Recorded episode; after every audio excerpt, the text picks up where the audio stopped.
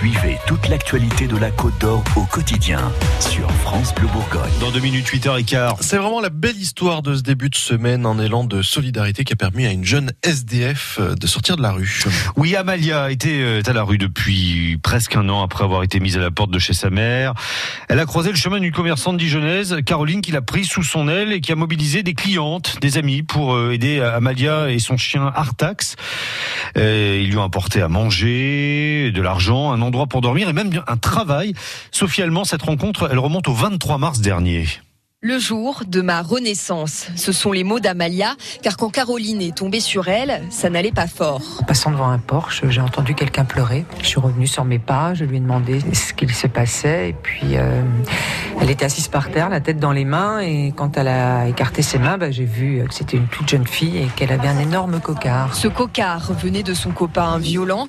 Ils avaient débarqué ensemble à Dijon trois jours plus tôt avec Artax. Après, j'ai vu qu'elle avait un énorme chien dans un coin. Donc je l'ai ramené avec moi au magasin et je lui ai dit que je la laisserais pas à la rue, quoi, qu'on allait trouver des solutions. Pour Caroline, c'était comme une évidence. Ouais, enfin j'ai quand même l'habitude de m'arrêter quand quelqu'un est par terre ou quand quelqu'un pleure. Et après, c'était pas possible de passer mon chemin en disant bah je suis désolée pour vous, euh, bonne chance et au revoir. Pour Amalia, c'était plutôt une surprise. J'ai l'habitude que les gens y passent devant et sans vraiment jeter un coup d'œil ou juste y regarder de loin. Et il fuit plutôt bah, le genre de personne à la rue, quoi, clairement. Sinon, je m'attendais pas du tout à ce que quelqu'un vienne m'apporter autant d'aide, surtout.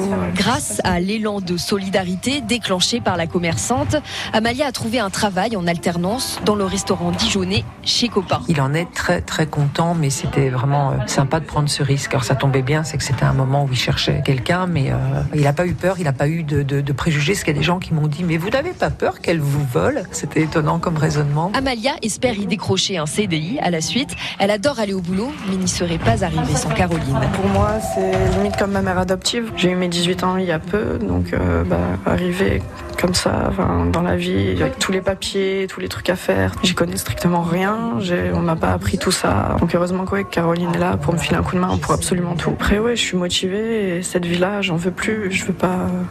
J'en veux plus.